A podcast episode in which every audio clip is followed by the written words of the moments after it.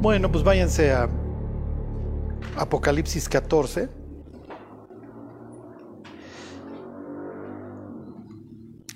Y se acuerdan, la semana pasada vimos este, pues este, vamos a llamarle un contraejército de lo que está levantando la bestia, ¿se acuerdan?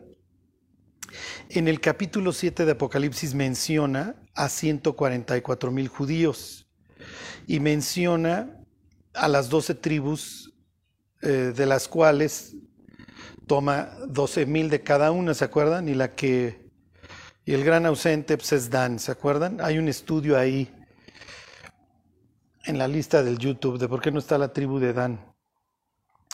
Eh, pero la idea es que se detienen los cuatro vientos de los cielos, en este caso simbolizando a los cuatro jinetes del Apocalipsis, o que se detenga, ¿cómo les diré? Hasta cierto punto el curso de los juicios hasta que se hayan sellado. ¿Se acuerdan? ¿Sí se acuerdan? Hasta que hayamos sellado en sus frentes a los siervos de nuestro Dios y oí su número, 144 mil judíos de las doce tribus de Israel. En el capítulo 9 vemos que un ángel cae ¿se acuerdan? Con la llave del abismo. El ángel no desciende, sino que el ángel cae. Entonces está hablando de un ser caído. Se le concede o se le da la llave del abismo, obviamente no la tiene. ¿Ok? Entonces Dios, a ver, pues ahí está la llave, ¿no? Ve y abre el abismo. Abre el abismo y sale Apolión. Y estos seres extraños, este ejército este, extraño, eh, que describe, ¿se acuerdan? Este, esta descripción la, la repite tal cual Joel en el capítulo 2, o bueno, está tomando del libro de Joel, y una de las cosas que menciona es que este ejército, pues, este, todos estos, este, pues, las langostas estas, y tómenlo como una plaga este, de seres celestiales, o sea, no, no, no son insectos. ¿Ok? Este. A ver, miren, si vayan a Joel y, se los leo. Es Joel capítulo 2, si mal no recuerdo. Ay, no, no, espérenme. Es que este es español.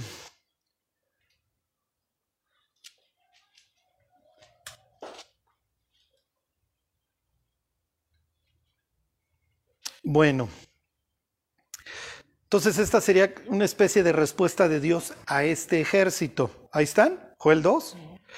Dice, tocad trompeta en Sión y dad alarma en mi santo monte. Tiemblen todos los moradores de la tierra porque viene el día de Jehová porque está cercano. ¿Ok? Día de Jehová es juicio, ¿se acuerdan? Día de tinieblas y de oscuridad, día de nube y de sombra, a contraposición de lo que sería luz o mañana. Acuérdense que la mañana en la Biblia implica esperanza, que hay un nuevo día.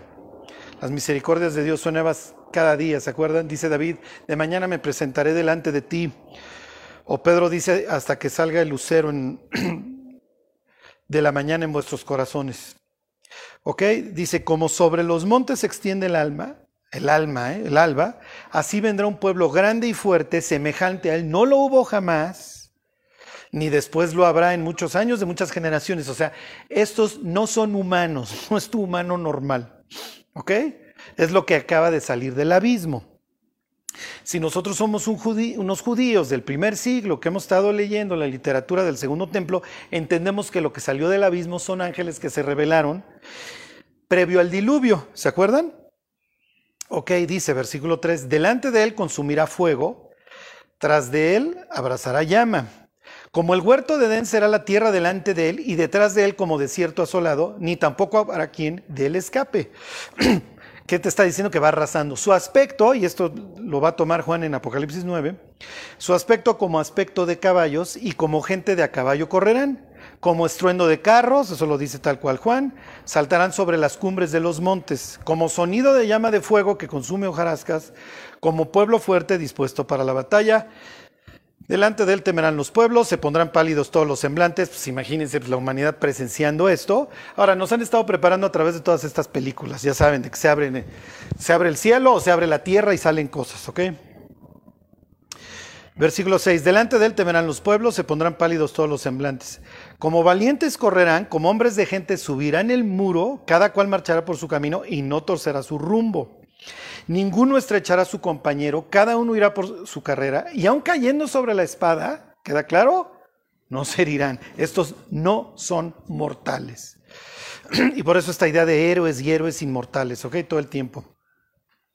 Irán por la ciudad, correrán por el muro, subirán por las casas, entrarán por las ventanas a manera de ladrones. Y otra vez este énfasis de que esto trae terror.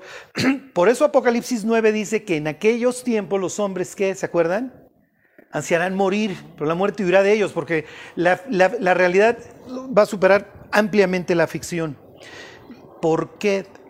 Porque miren, llevamos muchos siglos de ilustración y nuestra mente es, entre comillas, racional. Entonces, que nos hablen de que va a haber seres caídos que hoy están guardados y que van a salir, pues esto prácticamente nos vuelve locos. O no, no, es que no lo interpretes así, debes estar hablando de cualquier otra cosa, ¿sí? Piensen en la interpretación del Génesis 6 cuando dice que los hijos de Dios se llegaron a las hijas de los, de los hombres, ¿no? dices, no, es que las hijas de Dios eran, los eran descendientes de Set y las otras eran descendientes de Caín. Dices, el texto no te da de ninguna manera la oportunidad para interpretarlo así. Pero son ganas de quitarle lo sobrenatural a la Biblia. ¿sí? Aquí, y luego lo va a tomar Juan, pues, está hablando de un, de un ser que, no es que se clave la espada, no se muere y que lo va arrasando todo delante de él. ¿ok? Y aclara, va a haber dolor, va a haber terror, pues es natural. Y además un pueblo como este nunca lo hubo ni lo habrá jamás. ¿Por qué? Porque pues, los vuelven a guardar. ¿Ok? Bueno, versículo 10. Delante de él temblará la tierra, se estremecerán los cielos, el sol y la luna se oscurecerán y las estrellas retirarán su resplandor. ¿Ok? Esto es nuevamente del orden al desorden. Nuevamente vuelve a reinar el caos. ¿Ok? Bueno. ¿Ok? Y entonces llega uno a capítulo 14, ya en el 7 nos habla de estos sellados, en el 9 nos dice que este ejército, Apocalipsis 9, este ejército no puede dañar a los que tengan el sello del Dios en sus frentes, léase los 144 mil. ¿Dónde nos vamos a encontrar luego los 144 mil? Díganme, ¿dónde están? Capítulo 14. Ahora sí váyanse a capítulo 14 de Apocalipsis. ¿A dónde se encuentran? ¿A poco ya desde la semana pasada para acá ya se les olvidó dónde están estos parados? En un monte, ¿ok? Viendo la multitud, subió al monte. ¿Sí? Y, abriendo, y viniendo a él sus discípulos, y, abriendo, y vinieron a él sus discípulos, y abriendo su boca les enseñaba diciendo, ¿se el sermón del monte? Piensen en Moisés. A ver, Moisés, sube al monte, vas a tener comunión conmigo, y te voy a enseñar cómo vas a hacer el tabernáculo, cópialo. Ajá. Eh, a ver, Moisés, dile, dile a los 70 ancianos y a Aarón que suban contigo y vamos a comer. Es esta idea. Jesús ora y sube al monte y dice el Evangelio de Marcos que subió un monte y llamó a los que él quiso. Entonces esta idea de ascenso, que los peregrinos tienen que subir tres años a presentarse delante de Jehová, suben, desciendes, siempre que lo lean, desciendes a Egipto, subes al monte de Dios. Entonces, ¿qué está diciendo? Que estas son personas que tienen que tienen una relación íntima, ¿ok? Estrecha con Dios, por eso están en el monte con Él, ¿ok? Bueno, entonces se los voy leyendo. Dice, después miré y aquí el Cordero estaba en pie sobre el monte de Sión, y con él 144 mil que tenían el nombre de él y el de su padre en la frente, ¿ok? ¿Con qué está contrastando? Con, con los del equipo contrario, ¿ok? Estos tienen rayas blancas y rojas, los otros tienen amarillo, ¿ok? Entonces, ahí está el equipo contrario. Unos tienen el número de la bestia, estos tienen el nombre de Dios en la frente. ¿Ok? A unos se les llaman los moradores de la tierra, los otros están en el monte. ¿Ok? Entonces Caín, piensen Abel. ¿Ok? Uno ofrece el trabajo de, la tierra, el fruto de sus obras, su sudor. El otro ofrece un sacrificio de un tercero. Por eso están con un cordero. ¿Ok? ¿Qué, ¿Cuál es la idea del cordero? Pues un Cristo que fue sacrificado el sacrificio de Abel. Ok, versículo 2, y oí una voz del cielo como estruendo de muchas aguas, como sonido de un gran trueno, y la voz que oí era como de arpistas que tocaban sus arpas. Ok, ¿quién se acuerda de quién está haciendo mofa o con quién se está peleando Dios con esta expresión? Cuando habla de que oyó voces de arpistas. ¿A poco ya se les olvidó que Dios se asociaba con el arpa y tiene una corona y un arco? Paco es el de Chupirul. ¿Cómo se llama el que sube del abismo? Sí, entonces, ¿de quién se está mofando aquí? ¿De qué Dios? ¿Eh? De Apolo. ¿Ok? Apolo usa su corona, sus laureles, es un arquero. Cuando van a ser, su mamá está en la angustia del alumbramiento y huye. Y viene un dragón a matarlo que se llama Pitón, pero alcanza a nacer y entonces va con su arco y lo mata. Piensa en Apocalipsis 12, vi una mujer vestida del sol que estaba... ¿De quién se está burlando Dios? ¿Sí me explicó? O sea, le está diciendo a Apolo y a su leyenda que es un, que es un segundón, que eres un imitador. ¿Qué vemos en Apocalipsis 13? Una imitación de Dios. Tienes al dragón que le da su autoridad a la bestia y tienen al falso profeta que le hace del Espíritu Santo y ordena que la gente le rinda culto a la bestia. Ajá. Entonces, acuérdense que esto es muy común en la Biblia. Claro, como no vivimos hace dos mil años, no tenemos ni idea quién es Apolo, no sabemos de qué Dios está burlando. ¿Ok? Está burlando de Apolo. Apolo tenía inscripción, han encontrado dos estatuas de Apolo con inscripción en el muslo. ¿Qué dice Apocalipsis 19? ¿Dónde tiene escrito, se acuerdan? En el muslo, rey de reyes señor de señores. Y Apolo se asocia con la música, entonces él era arpista. Entonces cuando aquí salen los arpistas, están burlando de Apolo. ¿Ok? ¿Qué van a entender la gente durante la tribulación? Todo esto está burlando de la bestia. ¿Ok? A ver, tú subiste con tu ejército, tú eres Abadón, tú eres el destructor y tienes estos monstruos que te acompañan. Sí, pero Dios tiene gente pura, ajá, que sigue a Dios por donde quiera que va. ¿Ok? Ahorita, lo, ahorita lo leemos, esta nueva idea, bueno, digo, no es nueva idea, este, esta antigua idea de que, del Mesías como, como un pastor, ¿ok? Bueno, versículo 3, y cantaban un cántico nuevo delante del trono y delante de los cuatro seres vivientes y de los ancianos. ¿Dónde están? Se llama el... Los escucho, ahí están los cuatro querubines, los 24 ancianos y ellos están cantando ahí con ellos. ¿A dónde los invitaron? Ahí están en el consejo, exactamente. Díganme alguien que subió al consejo.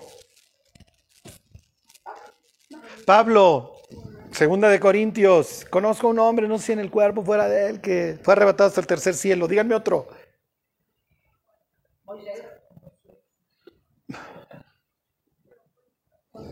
Moisés sí, pues sí, sí, sí, sí, en el monte, ve a Dios, ahí están los 70 ancianos. En este caso, pues sí, pudieras hablar de que hubo sesión de consejo. Pero díganme uno fácil que les decía yo la semana pasada. ¿Eh? Bueno, Juan sí, pues vi una puerta abierta en el cielo y subí, pues ya lo estoy viendo. Él está más como espectador ¿eh? que como participante. Isaías, es el más claro, Isaías 6. Micaías, ¿no se acuerdan? Acá te vas a morir. Ok. Y entonces están cantando un cántico nuevo. Dice, termina el versículo 3 diciendo que nadie puede aprender el cántico sino aquellos 144 mil que fueron redimidos de entre los de la tierra. ¿Ok? Tienen esta comunión. Ya me invitaron al cielo y lo mismo que dice Pablo, miren, yo escuché palabras que no les han dado al hombre a repetir. Estos entran al consejo, están en el monte de Sión, ahí están los querubines, los 24 ancianos, y estos cantan un cántico que nadie puede aprender, ¿ok?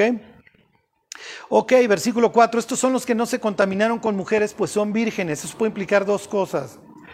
Tres cosas, o que nunca han tenido relaciones, o se acuerdan que para, les decía yo de estos epitafios en sepulcros romanos, que decía fulanito estaba casado, pero que llegó virgen al matrimonio. Todos los consideraban que fueron puros porque solo se entregaron a su cónyuge. ¿Sí se entiende? Puede ser, hace dos mil años así lo hubieran podido interpretar, o la expresión que usa, ya saben, la literatura del segundo templo, en donde dice que los ángeles, ¿qué? Y usa la misma palabra, se contaminaron con las mujeres. Y pues sí, esa parece la interpretación más probable, porque estos se presentan como la contraposición al ejército que sube del abismo, que son precisamente los que se contaminaron con mujeres. ¿Sí van bien hasta acá? ¿O ya se perdieron? Ok. Bueno. Ok, dice, estos son los que siguen al Cordero por donde quiera que va. Miren, esta expresión se presta, obviamente, pues, ¿qué está diciendo? Que son ejemplares. ¿Se acuerdan de esta persona que se le acerca a Cristo? Le dice, maestro, te seguirá donde quiera que vayas. Y le dice, mira, pues los aves tienen nidos y las zorras tienen guaridas, yo no tengo ni dónde poner la cabeza. Como diciéndole, ¿ya hiciste tus cálculos, mi cuate? Este, piensen en los discípulos, ¿no? Pedro le dice, maestro, nosotros lo hemos dejado todo. Pues sí, es, el tamaño de recompensa que ustedes van a recibir. Jesús le dice a los discípulos, ustedes son los que han permanecido conmigo en todas mis tribulaciones. Y como les dice Jesús, a donde yo voy ahorita ustedes no pueden ir, pero me seguirán después. Entre esas cosas, para varios, si no es que para todos los discípulos, fue el martirio. Entonces, hay quienes piensan no lo creo honestamente que esta expresión puede implicar que los, obviamente están dispuestos a morir por Cristo, sí, pero que, ¿cómo les diré? La idea es que no están, no tienen miedo a morir por Dios, ¿ok? Que los puedan matar, lo más probable es que no, por lo que dice Apocalipsis 9. ¿Ok?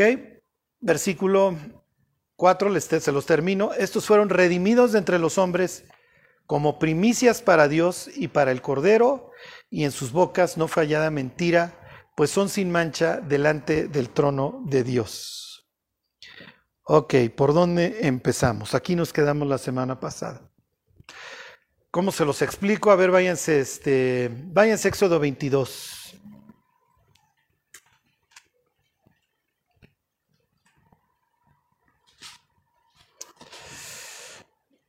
Y también vamos a ver después de esto, este, Zacarías 12.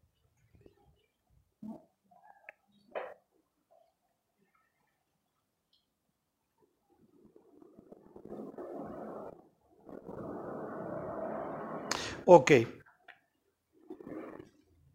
¿Por dónde empezamos? Bueno, por el principio. Ahí están, ¿qué les dije? Éxodo 22. Bueno, 29 y 30. Este es, este es un tema que se Levítico 23, este, Deuteronomio, si mal no recuerdo, 16. Es un tema que se repite, se repite en la Biblia, ¿ok?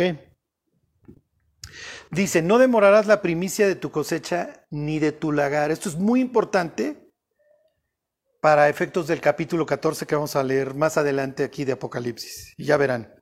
Me darás el primogénito de tus hijos, lo mismo harás con el de tu buey, y de tu oveja, siete días estará con su madre, y al octavo día me lo darás. ¿Se acuerdan de este pasaje famoso de Proverbios? Honra al Señor con todos tus bienes y con las primicias de todos tus frutos. Entonces rebosarán tus lagares de mosto, ¿no? Y tus graneros pues, van a estar llenos de abundancia. Bueno, la primicia es para Dios. ¿Ok? ¿Por qué? Porque Dios está invitando a su pueblo a que viva por fe. Entonces, cuando coseches, tu primera cosecha es mía. ¿Ok? Después ya nos vamos a gozar en una fiesta que se llama Pentecostés, ya que lleves varias semanas cosechando, cosechando, celebramos una fiesta para, para la abundancia, ¿ok? Para gozarnos en la abundancia. Pero pasada, ahorita si quieren leemos el pasaje este para que vean cuándo se celebraba. El siguiente día del, después del día de reposo pasadito de la Pascua, el siguiente domingo para nosotros, para ellos sería lunes, este, pasando este, la Pascua, me vas a traer tus primeros frutos. ¿Ok? Cuando conquistes la tierra prometida me vas a traer los primeros frutos. ¿Por qué? Porque vas a tener que vivir por fe.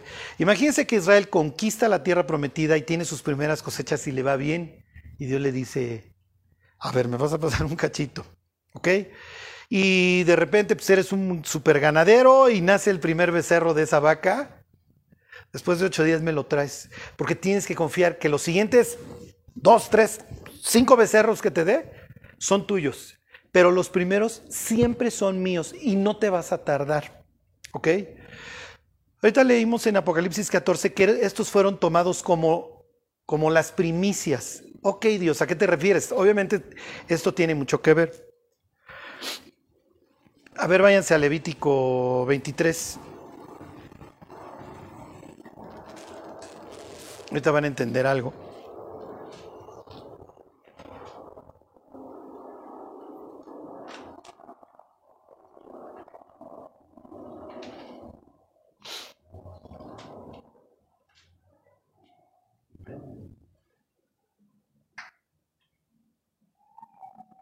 Ahí están, 23.9. Y habló Jehová a Moisés diciendo, habla a los hijos de Israel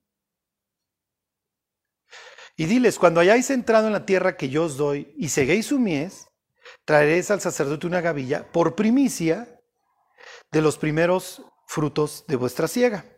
Y el sacerdote mecerá la gavilla delante de Dios. O sea, piensen lo gráfico, ¿ok? A ver, llegaba, ¿cómo le quieren llamar? Venía David que, oye, pues ya entré a mi posesión, estoy feliz, tuve una super cosecha este año.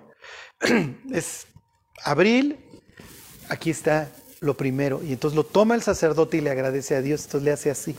Le está dando gracias, oye, mira todo lo que nos estás dando. Éramos siervos en Egipto, ¿ok? Bueno,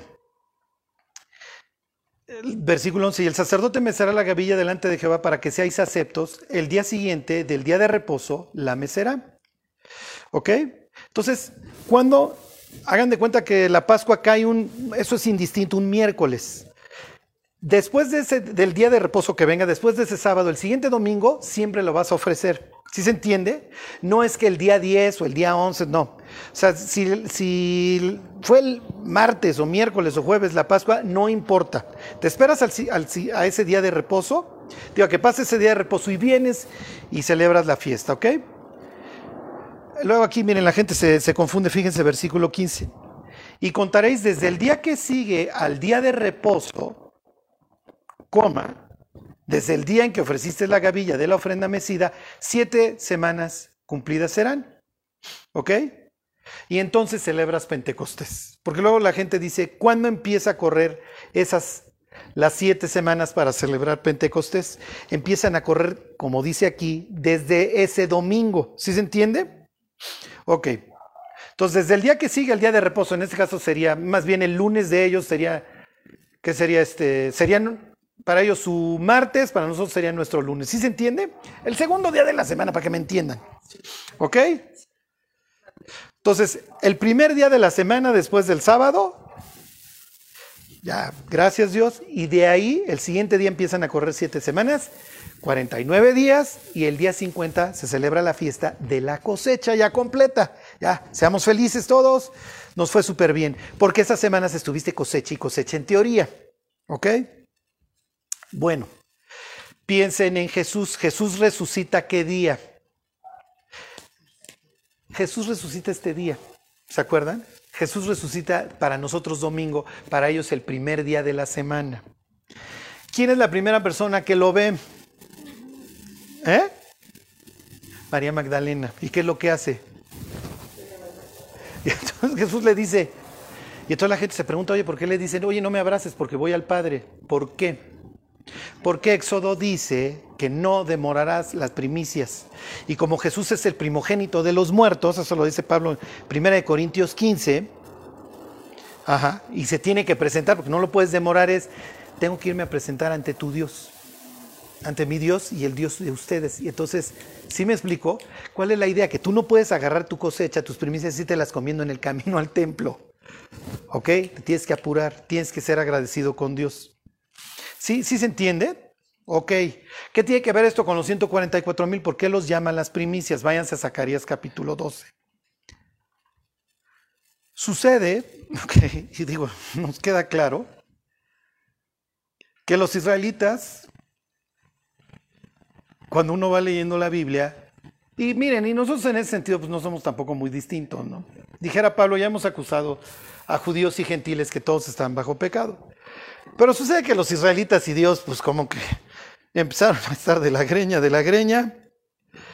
Realmente cuando empieza la caída de Israel, pues ese día que David se asoma por la ventana. Sí, finalmente Salomón va a ser hijo de, de la quelite y obviamente pues, va a haber ya, como les diré, desde un principio muchas cosas hay muy cimentadas, o al contrario, que, ya se están están destinadas a quebrarse, ¿sí se entiende? Estaba, estaba leyendo un libro este, y uno de los capítulos estaba dedicado al Imperio Otomano y explicaba el historiador que el, el harem es un sitio agreste porque todas las esposas quieren que su hijo sea el sucesor. Y entonces casualmente, ay, ¿qué crees? Le dio muerte de cuna a tu hijo. ¿Y cuál? Pues una de las esposas pues, asfixió al otro. Y dices, son, son mordaces porque todos están compitiendo. Y además es muy común en el harem que el que asciende al trono mata al resto de los hermanos. Lo vemos en la Biblia, ¿ok? En donde cuates ascienden al trono y arrasan a los hermanos. Ok, cuando sube Salomón, ¿ustedes creen que un tipo como Adonías pues, va a estar contento? Pues obviamente Sí. Y de hecho acaba muriendo Adonías. Bueno, entonces empieza el se, destruye el reino a la muerte de Salomón, se separan los israelitas norte y sur y esto cada vez va peor. Eventualmente pues, en el 722 a los pobres israelitas pues los asirios y luego en el 586 que digo fue gradual pero bueno, ¿no? Este, adiós los del sur y de ahí regresan, es lo que hemos estado estudiando en la literatura de la restauración, Esdras, Nemías, todas estas historias. Lees Isaías 40 en adelante y esto se vuelve a pudrir. Llega Cristo y cómo está el estado espiritual de Israel. Pues ahí está, digo, ahí están Anás y Caifás para muestra un botón. Y entonces Jesús les dice a los israelitas la tarde antes de la crucifixión, he aquí vuestra casa os es dejada desierta le hace, corten, la ven mis cuates, este, no me verán más, ¿hasta cuándo? Hasta que regrese, hasta que digan bendito el que viene en el nombre del Señor. Caifás le pregunta, ¿eres tú el hijo del bendito? Y le dice, mira, me vas a ver regresar en una nube, mi cuate. Es una referencia obviamente a Daniel 7 y, al, día del, y al día de Jehová, al día del Señor, ¿ok? Y entonces, ¿qué más necesidad tenemos de testimonio? Y se rasga las vestiduras. O sea, en pocas palabras le está diciendo, te voy a aplastar. Y nos la vamos a llevar muy mal el siguiente tiempo Israel. Y piensen hoy un pueblo que alucina a Cristo. Digo, es una tristeza. O sea, piensen en Abraham en el cielo, viendo a sus descendientes en la carne. No llega uno. Digo, es un decir. Pero esto es muy triste. Sí, que el pueblo de Dios, ¿sí me explicó? Este, y dijera Pablo, no te jactes, sino teme, ¿no? Sea, si los israelitas se endurecieron, pues tú como gentil pues tampoco te vayas a creer mucho porque antes lo dice en la misma carta, ya hemos, ya hemos este, dicho que pues, tanto judíos como gentiles están bajo pecado. Pero el caso que Israel y Dios se van a reconciliar, ¿ok? Entonces, lo dicen prácticamente todos los profetas, váyanse a Zacarías capítulo 12. ¿Se acuerdan? Este es un pasaje bastante famoso. Y ahorita les va a quedar claro es así el, el reencuentro. ¿Qué implica que haya 144 mil que Dios sella? O sea, que dice, a ver, tengan los vientos, muchachos, que no sople ningún viento, este, hasta que hayamos sellado en sus frentes a 144 mil. Y hoy el número de los sellados, tantos, y 12 mil de la tribu de Judá, Rubén, Gad, este, díganme el que sigue con la A. Aser, Neftalí, Manasés, Simeón, Leví, Isaacar, Zabulón, Benjamín y José. ¿Ok? Bueno, pues entonces ya. Vamos a sellar a 144 mil y les llamo primicias. ¿Qué creen que está implicando? ¿Qué creen que quiere decir esa expresión? Exactamente, si al final de la tribulación nos vamos a reencontrar, aquí tengo como mi primer fruto, ¿sí se entiende? Y en la fiesta de Pentecostés, ¡ah, gran reencuentro, así fue lo mismo con Cristo. Cristo tiene 12 discípulos, luego vemos que tiene 70, lo acompañan 500 allá este, a Galilea, son poquitos, pero llegas a Hechos capítulo 2 y en la fiesta de Pentecostés se convierten como 3000, o sea, el cosechón. ¿Ok? Bueno, dice Zacarías 12:10. Y derramaré sobre la casa de David y sobre los moradores de Jerusalén espíritu de gracia y de oración. Y mirarán a mí a quien traspasaron, obviamente ahí está la cruz, y llorarán como se llora por hijo unigénito, afligiéndose por él como quien se aflige por el primogénito. En aquel día habrá gran llanto como el llanto de Hadad Rimón en el valle de Mégido. Y la tierra lamentará a cada linaje aparte, los descendientes de la casa de David, ahí está la casa real, y sus mujeres por sí, los descendientes de la casa de Natán por sí, esto es parte de la casa real, y sus mujeres por sí, los descendientes de la casa de Leví por sí, ahí está la casa sacerdotal, y sus mujeres por sí, los descendientes de Simei, este también es un descendiente de la casa sacerdotal por sí, y sus mujeres por sí, todos los linajes, cada uno por sí, sus mujeres por sí, todo Israel chillando, mira, mira, a este es el que lo matamos, el reencuentro, la reconciliación, piensen en José con sus hermanos. Sí, pero ya desde el principio de la tribulación nos encontramos a 144 mil, que son los primeros, ahí están los primeros frutitos. ¿Sí se entiende por qué les llaman las primicias? Porque al final de la tribulación me reencuentro con un chorro de mis paisanos y nos abrazamos y nos amamos. Misma historia de José. Lo alucinan sus hermanos, lo desnudan sus hermanos, lo, lo venden a los gentiles, sus hermanos. Los gentiles lo juzgan injustamente, como a José, que le achacan un delito que no cometió. ¿Ok? Y después de muchos años, salva a judíos y a gentiles, en este caso a israelitas y a gentiles. Los gentiles, abrek, ¿se acuerdan es la palabra? Doblan la rodilla delante de él y al final de la historia se reencuentra con su pueblo. ¿Ok? Ahí está la historia de Cristo en la historia de José. Bueno, y Zacarías capítulo 12 presenta esta vez a, a Jesús como si fuera José reencontrándose con su pueblo. Sí, pero resulta que ya desde el principio de la tribulación hay 12 mil fieles. ¿Ok? Digo 12 mil. 144 mil fieles. ¿Ok? Que se vuelven esta antítesis de los ejércitos de la bestia. ¿Ok? ¿Alguna pregunta o todo es muy claro en sus vidas? Ok, a ver si el próximo jueves sí se acuerdan, ¿eh? Sí. Ajá. Ellos van a, este, se puede decir a, a gobernar o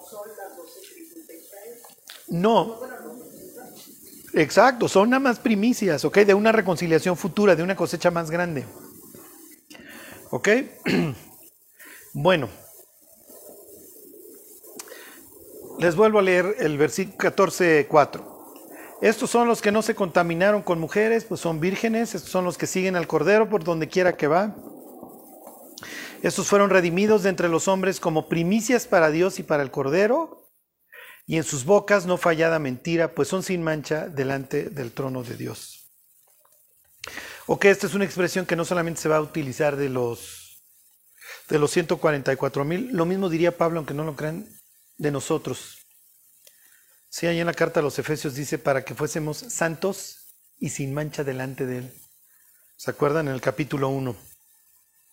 El hecho de que en sus bocas no fallada mentira es una expresión, ¿cómo les diré? De, bueno, pues que literalmente se usa para la conversión. Miren, váyanse a Sofonías, al capítulo 3.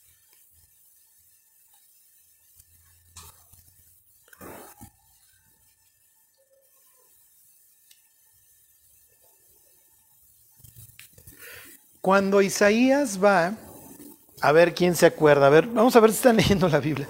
Cuando Isaías le toca ir al consejo de Dios, y entonces Dios pregunta, a ver, orden del día, ¿a quién enviaremos? Isaías dice, envíame a mí. Pero Isaías dice, oh, oh, estoy en problemas porque soy inmundo de labios. Y entonces, ¿qué hace uno de los, uno de los presentes? ¿Qué hace? ¿Quién se acuerda? Exacto, toma un carbón y se lo pone en la boca. Y le dice, ya despreocúpate, ya te purifiqué los labios. ¿Por qué? Porque esta idea de la pureza de labios implica una especie de, es la, una forma de hablar de la conversión. Ya estás puro, te purifiqué. ¿Sí se entiende? Entonces, cuando la Biblia dice que los 144 mil tienen esta idea de pureza de labios, que no es en mentira, es que son en ese sentido ejemplares. Y te lleva a la historia de Isaías. ¿Sí se entiende? Es una especie de yo ya te purifiqué, ya te convertí y ahora yo te estoy comisionando, te estoy enviando. Y como tus labios ya son puros, eres mi boca. ¿Ok? Eres mi portavoz. ¿Se acuerdan que le dice Dios, ya está harto con Moisés, Moisés, ya sé que eres tartamudo, etcétera? A ver, mira, tú vas a ser Dios para Aarón. Entonces tú le dices qué decir y Aarón va a ser tu boca. Literalmente eso es un profeta. Un profeta es la boca de Dios, es lo que le dice Dios a Jeremías. Y en este pueblo, este, y serás mi portavoz. Y hay traducciones que dicen, serás como mi boca. Bueno, de hecho la, rei- la Reina Valera 60 es la expresión que, que usas y serás como mi boca. Si entre sacares lo precioso de lo vil, serás como mi boca. Y si mal no recuerdo, la Biblia de las Américas la que dice, serás mi portavoz. Bueno, ahí están. Sofonías 3.9. Dice, en aquel tiempo devolveré yo a los pueblos pureza de labios. Ya, ya ven, esa es la idea de que ya te purifiqué, ya puedes tener comunión conmigo. Para que todos invoquen el nombre de Jehová, para que les sirvan de común consentimiento. 3.13. El remanente de Israel no hará injusticia, ni dirá mentira, ni en boca de ellos se hallará lengua engañosa, porque ellos serán apacentados y dormirán y no habrá quien los atemorice. Lo único que quiero que vean es esta idea de que le está atribuyendo a los 144 mil de que en sus labios no se halló mentira. ¿Ok? Quiere decir que son rectos. ¿Ok? ¿Sí se entiende? Bueno, ok. Regrésense. Versículo 6. Vi volar por en medio del cielo otro ángel que tenía el Evangelio eterno para predicarlo a los moradores de la tierra, a toda nación, tribu, lengua y pueblo, diciendo a gran voz. Ahorita vemos el mensaje. Si ustedes tienen ahí subtítulo, el subtítulo no está en el texto original, dice el mensaje de los tres ángeles, es lo que sigue a continuación. Ok, la historia lleva un sentido. Ok, desde el capítulo 12 está la mujer Israel alcanza a dar a luz al Mesías, echando el bofe, como les he dicho, como sea, pero Israel logra su cometido y da a luz al Mesías. El Mesías lo intenta matar el diablo, no lo logra, fue arrebatado y continúa la historia. Largan al diablo, hay de los moradores de la tierra porque el diablo ha descendido y entonces el diablo organiza una masacre. ¿Se acuerdan? Pero no solamente una masacre en sentido literal de que voy a matar a todos los cristianos, sino también en sentido espiritual. ¿Por qué? Porque si quieres no te mato, pero tienes que ser de mi pueblo y entonces te voy a marcar en la mano o en la frente, como, esta, esta expresión reminiscente de Éxodo 13. ¿Ok? Y entonces empiezo este proceso de, entre comillas, conversión del mundo o de los moradores de la tierra hacia mí. Ya sea que a todos, grandes y pequeños, libres este, y esclavos, se les pusiese una marca en la mano derecha o en la frente. Entonces todo el mundo empieza a tomar una decisión. Se divide la humanidad entre el que va a dar su vida por Dios y el que se va a marcar. Y eventualmente, capítulo 14 va a decir el destino, porque la historia, ¿ok? Y entonces, capítulo 14, llegas al contraste. 144 mil judíos que no son moradores, en ese sentido, no son como los moradores de la tierra, cuya porción está en esta vida, diría el Salmo, en este mundo, sino que están, tienen una vida más alta, están en el monte de Sión. Los invitan a una sesión y ahora van a seguir al Cordero por donde quiera que sea. ¿En dónde? En este mundo. ¿Ok? Se van a rifar. Bueno. Y tienes al falso profeta con sus imágenes, que además tienen la chulada de que se le permite infundirle aliento a la imagen de la bestia. Entonces las imágenes cobran vida. ¿Es inteligencia artificial o realmente cobran vida? Vas a ver. Pero el caso es que esas cosas van a poder entenderse y hablar y establecer una conversación. Y, a ver, tu marca. Fíjense qué horrible es hoy entrar a cualquier lugar y... ¡Tit!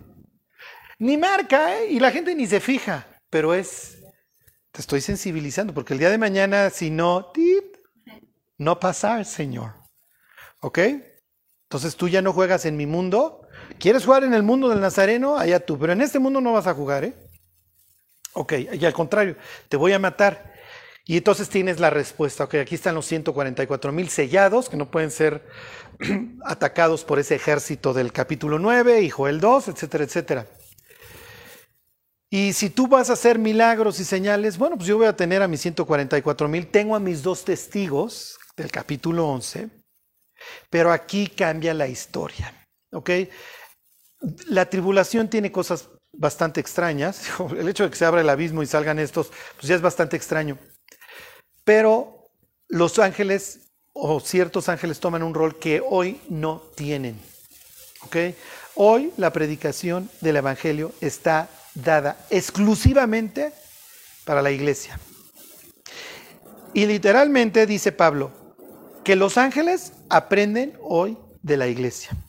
Es lo que dice ahí este, Efesios capítulo 3.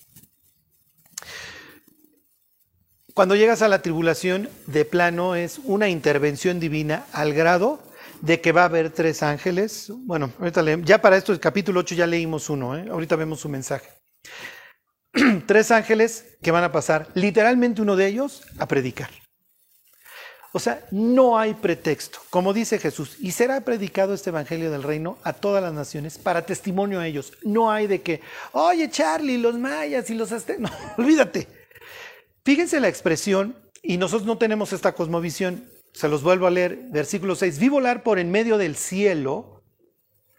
Acuérdense que para ellos, ellos no están en una esfera, ellos están en algo así, con un domo. Piensen, ¿qué es este? Isaías 40, 22, Dios está sentado sobre, la palabra es hug, esta idea de un domo, ¿ok?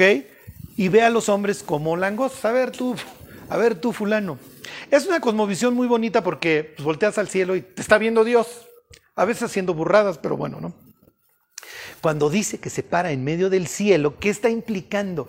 Que toda la humanidad lo va a escuchar. ¿Ok? ¿Y qué mensaje va a dar? Bueno, versículo 6. Vi volar por en medio del cielo otro ángel que tenía el Evangelio eterno para predicarlo a los moradores de la tierra, a toda nación, tribu, lengua y pueblo, diciendo a gran voz. Número uno, temed a Dios. Número dos, dadle gloria, porque la hora de su juicio ha llegado. Y número tres, y adorad a aquel que hizo el cielo y la tierra, el mar y las fuentes de las aguas. Si ustedes se preguntaran cuál es la enseñanza humana más dañina para el ser humano, la evolución. Como decía una vez una persona, la evolución hizo al ateísmo respetable. Hace 500 años tú no eras ateo, no existía. ¿Sí me explicó? Y no me acuerdo si era Aristóteles o Platón, uno de ellos, que ya empezaban este, con estas ideas, ¿no? Este, no me acuerdo, era Heráclito, si se acuerdan en sus clases de secundaria, el que empezaba con la generación espontánea. Y de repente llega Darwin y dice, señores, no se preocupen, tengo así la respuesta para nuestra vida. Es muy probable que seamos casualidad. Y miren, ahora sí que con el perdón que me merece el mundo, solo hay dos opciones. O somos producto de la casualidad, las rocas dieron al lugar la vida, o alguien nos hizo. Y ese es el mensaje del ángel y ese es por lo general el mensaje que predicaban los apóstoles cuando hablaban con los gentiles. La creación. A ver, váyanse, este, que, que, que, a ver, váyanse a Hechos 14, 15. San Pablo y Bernabé predicando ahí en Listra, sanan ahí a una persona. Había una, había una leyenda en Listra de que habían descendido dos ángeles, bueno, dos dioses, precisamente con ellos confunden a Pablo y a Bernabé, pero disfrazados. Y entonces nadie los peló y entonces traen un juicio terrible sobre Listra. Y entonces cuando Pablo y Bernabé sanan a esta persona, pues ¿qué es lo que pensaron los de Listra? No se vayan a equivocar muchachos y entonces les quieren ofrecer sacrificios. Y entonces Pablo les dice, Hechos 14, 15. Varones, ¿por qué hacéis esto? Nosotros también somos hombres semejantes a vosotros, que os anunciamos que de estas vanidades os convirtáis al Dios vivo. Y aquí viene lo que quiero que vean, que hizo el cielo, la tierra, el mar y todo lo que en ellos hay. Para los judíos, la creación está dada por presupuesto. En el principio creó Dios los cielos y la tierra, ¿sí? Pero cuando se dirigían a los gentiles es, alguien tuvo que haber hecho esto. Es lo que dice Pablo en Romanos 1, ¿se acuerdan? El ser humano no tiene excusa. Bueno, pues aunque venga Darwin y te diga que las cosas son casualidad, hazle como quieras. Las cosas no se dan por casualidad. El hígado, el iris, el tímpano. O sea, es ridículo. O sea, honestamente pensar que las cosas se dieron por casualidad es ridículo. Y miren, hay gente que se desgañitan y tienen todas sus lecciones sobre creacionismo pero Pablo diría, miren, ya, o sea, no te tienen que dar lección de creacionismo. ¿Sí me explico? O sea, no tienes que saber del, de la curruca de cuello blanco. Aunque no lo crean, pone sus huevos en Alemania, deja los pollos, migra a Sudáfrica y sus pollos los alcanzan. O sea, es ridículo, ¿sí me explico? No hay información sin fuente, o sea, alguien tuvo que haber puesto las coordenadas, ¿sí? No es de que, bueno, mira, allá vas a ver un Renault chocado, le ahí está mi primo, le preguntas y ahí te sigue, ¿no? O sea, es ridículo. Este, piensen en el escarabajo bombardero, ¿no? Literalmente fría a sus víctimas. Tiene un depósito de gas y algo que da una chispa. Imagínense cuando estaba evolucionando el pobre animalito, ¿no? Un eruto y ¡pum! Explotaba. Pues es que todavía no, el compartimiento todavía no, no queda bien, ¿no? Todavía las chispas se me salen de repente, estornudo y... Es ridículo, o sea, honestamente es ridículo. Piensen en el pájaro carpintero que tiene amortiguadores. Pobre animal así con, su, con sus hielos, ¿no? ¿Qué te pasa? Todavía no desarrollo los amortiguadores, todo sufro de migraña. Entonces le pego a lo bruto al, al árbol, ¿no? Bueno, fíjense, Hechos 17, 24. Pablo en Atenas. Alguien nos hizo. Lo que pasa es que el hecho de que alguien nos hizo, ¿se, ¿se acuerdan? Implica varias cosas. Número uno, responsabilidad. Si alguien me hizo, es muy probable que yo sea responsable delante de él y el ser humano no quiere eso. Número dos, relación. Si alguien me hizo, es muy probable que lo haya hecho con el propósito de llevarse conmigo. Sí. Este. Entonces, fíjense 17:24. El Dios que hizo el mundo y todas las cosas que hay en él, siendo Señor del cielo y de la tierra, no habita en templos hechos por manos humanas, etcétera, etcétera. Piensa en una persona que está hablando con gentiles, está a punto de ahogarse y le preguntan quién eres y él dice, soy, ¿se acuerdan? Jonás, soy hebreo y temo al Señor, que hizo los cielos y la tierra. Y entonces le dicen, bueno, pues si tu Dios hizo los cielos y la tierra, entonces la tormenta es tu culpa. Pues sí, la tormenta es mi culpa. Échenme al mar y el mar se les va a quietar. Entonces, nuevamente esta idea de la creación, del creacionismo, ¿sí me explico? O sea, ahí está y no lo puedes negar.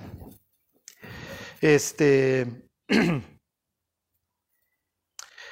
pero les digo, si Dios nos hizo, pues eso implica responsabilidad y necesariamente implica relación. Y son dos cosas que el ser humano no, no quiere ver. ¿Ok? Entonces, va a pasar el ángel, teman a Dios, denle gloria porque la hora de su juicio ha llegado y alguien hizo lo que están viendo. No hay pretexto. ¿Ok?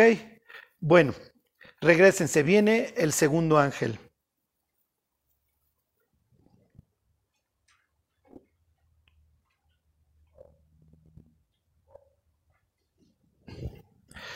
Bueno, miren, se me olvidó, acuérdense de RRP. El hecho de que Dios nos haya creado implica relación, responsabilidad y propósito. Seguro la persona que me creó, pues no me creó a lo tonto, ¿no? Me creó con un propósito. Y de todas esas cosas se priva el ser humano. Porque sí, efectivamente eres responsable delante de Dios, pero si te arrepientes, puedes tener una buena relación con Dios y encontrar el propósito por el cual fuiste creado. Es horrible. El ser humano vive como un huérfano. ¿Sí me explico? Y miren, yo no sé si conozcan gente adoptada, pero por lo general viene este deseo de quiero conocer a mis papás. Entonces imagínense el pobre ser humano todo desorientado y llega a la escuela y desde chiquito tú eres producto de la casualidad, eres un chango, eres un chango. ¿Sí? Y ahora ya le quieren arreglar, es ridículo. O sea, los evolucionistas honestamente son ridículos porque si Darwin tenía razón, pues entonces el que va a sobrevivir es el más fuerte, entonces la misericordia no tiene lugar y tienes que ser un desgraciado. Era el postulado de los nazis. Entonces, a ver, pues es la, somos la raza superior, ¿no? Pues es lo que creemos todos. Y ahora ya traen la onda, no, no, pero Darwin nunca quiso decir eso. No es cierto. O sea, si tú traes la onda de que va a sobrevivir el más fuerte, pues entonces tienes que aplastar al débil. No es el Dios que presenta la Biblia.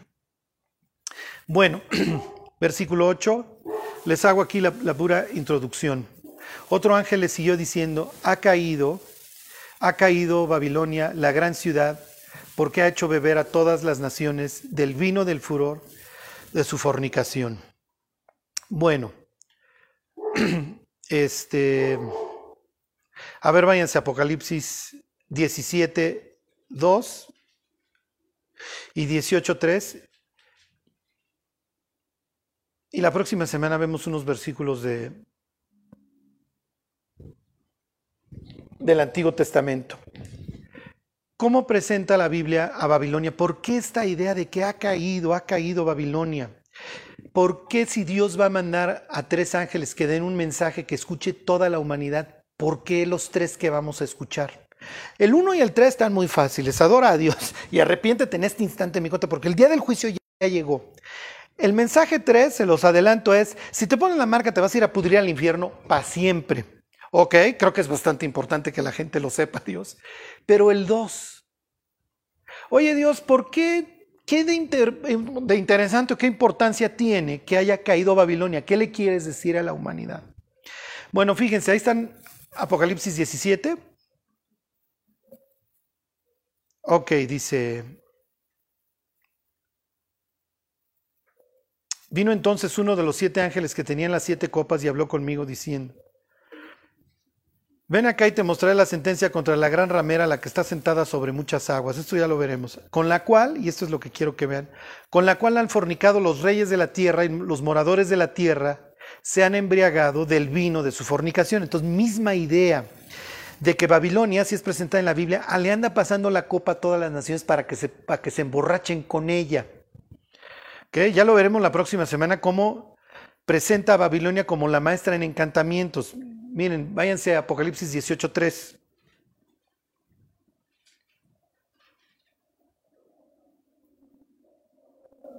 Miren, les leo desde el 2. Y clamó con voz potente diciendo, ha caído, ha caído la gran Babilonia. Nuevamente esta expresión y se ha hecho habitación de demonios y guarida de todo espíritu inmundo y albergue de toda ave inmunda y aborrecible, porque todas las naciones de la tierra han bebido del vino del furor de su fornicación, y los reyes de la tierra han fornicado con ella, y los mercaderes de la tierra se han enriquecido de la potencia de sus deleites. Ok, cuando Juan habla de Babilonia, ahí en el 14, en el 17, en el 18, también en el 16, o sea, por todos lados. ¿De quién creen que está hablando Juan? Juan en quién piensa. Si tú eres Ticio y estás leyendo el Apocalipsis en el siglo I y lees todas estas sentencias contra Babilonia, y se los voy a poner más fácil, estás en el año 95.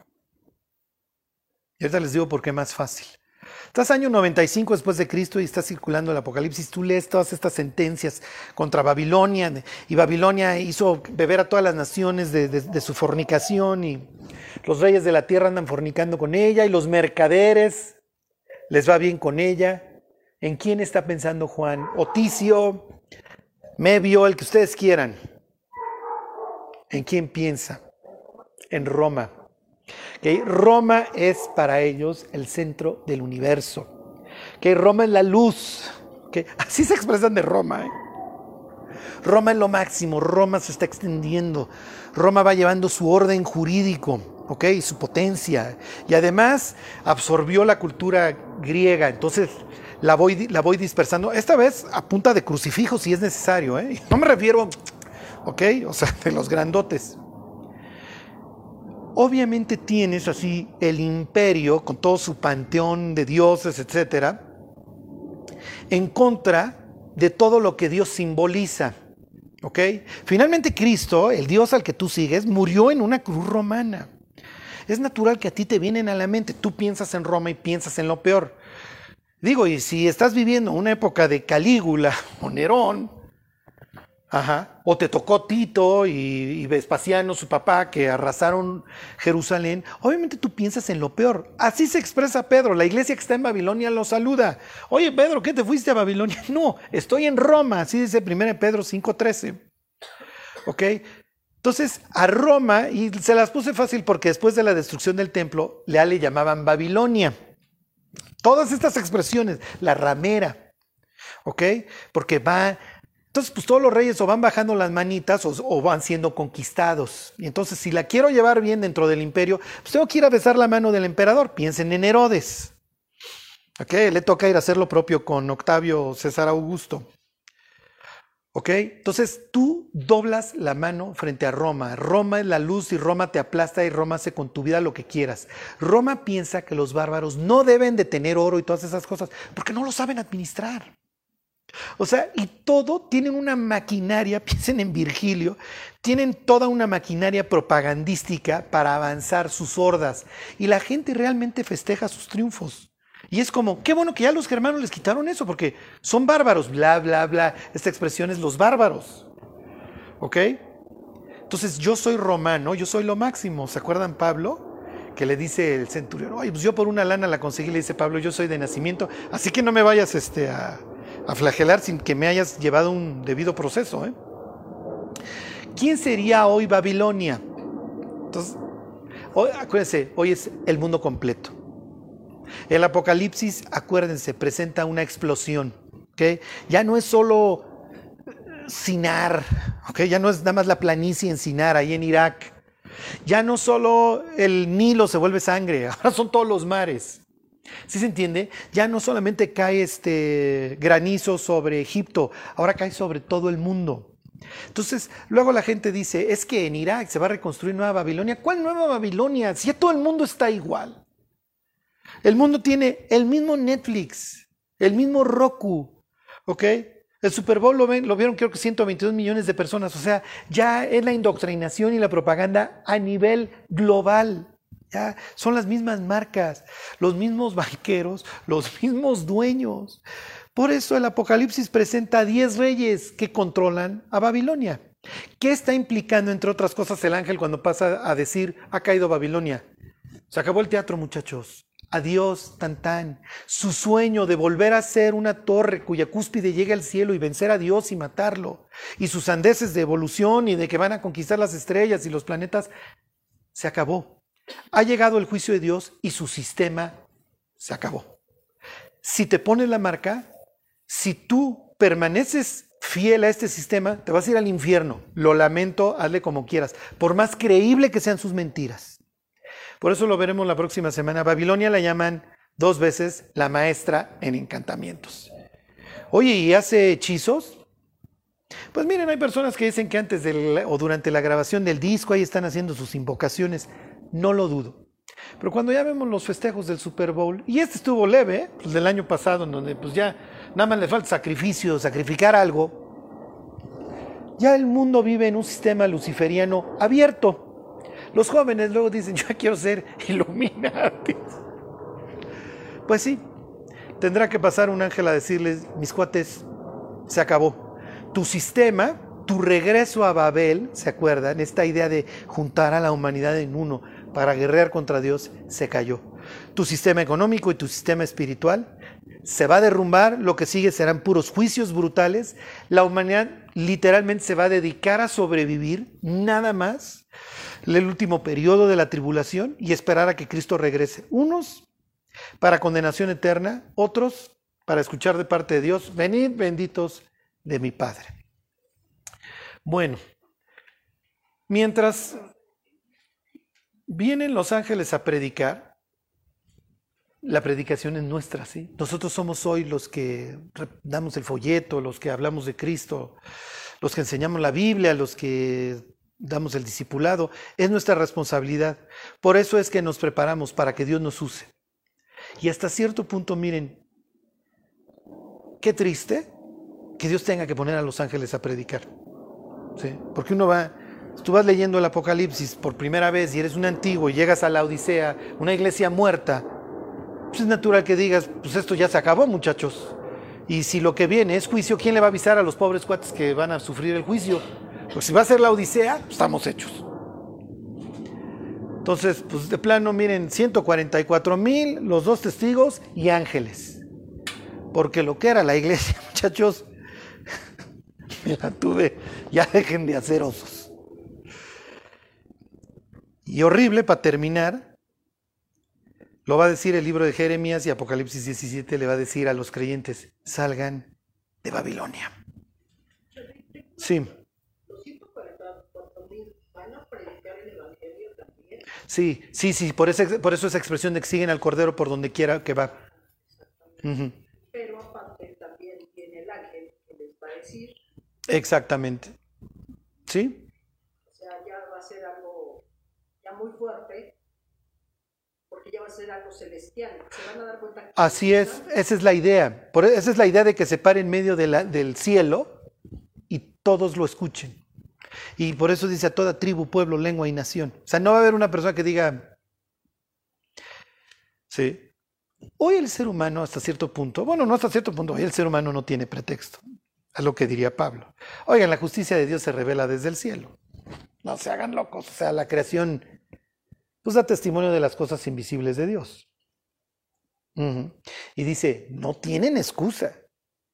Dice, habiendo conocido a Dios, no le glorificaron ni le dieron gracias, sino que, sino que se llenaron, se envanecieron en sus propios razonamientos, su necio corazón fue entenebrecido y profesando ser sabios, se hicieron necios. O sea, piensen hoy en Darwin, ¿no? Darwin, ¿eres ateo? Pues, ¿cómo te explico, no? En un sentido sí, porque pues ya sé que hay un Dios, pero no quiero tener ninguna relación con él. Y esa división que va a haber de la humanidad es Ujú. espectacular, que en cierta forma es la que ahora existe, ¿no? Ujú. O sea, los hijos Ujú. de Dios, los que nosotros. Pero esa se va a hacer manifiesta con la marca, Claro. los- porque abiertamente ya va a estar también ahí su líder, ¿no? Ajá. Como una división ya Sí. marcada de los que son sus, Ajá. de su equipo, y los que son hijos de Dios Sí. que se van a convertir. Y miren, hoy vemos nosotros así a las personas. Ay, estoy orando por fulano. Imagínense fulano con su marca. ¿Ya? O sea, Dios va a decir, ya no ores, ya. Ya no hay nada que hacer. Escuchó al ángel y el ángel le dijo, si haces eso, ya no tienes regreso. Bueno, pues vamos a orar. Dios, te damos gracias por, por esta esperanza que tú has puesto delante de nosotros.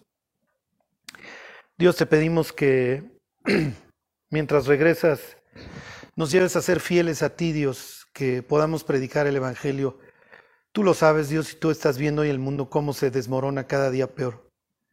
Dios, te pedimos por las gentes que hoy viven en países este, que son bombardeados, que viven en guerra, Dios. Que el Evangelio les llegue y que sepan que este mundo está destinado a las llamas, Dios, y que la única esperanza está en ti. Gracias por todo, Dios, te lo agradecemos. En el nombre de Jesús. Amén.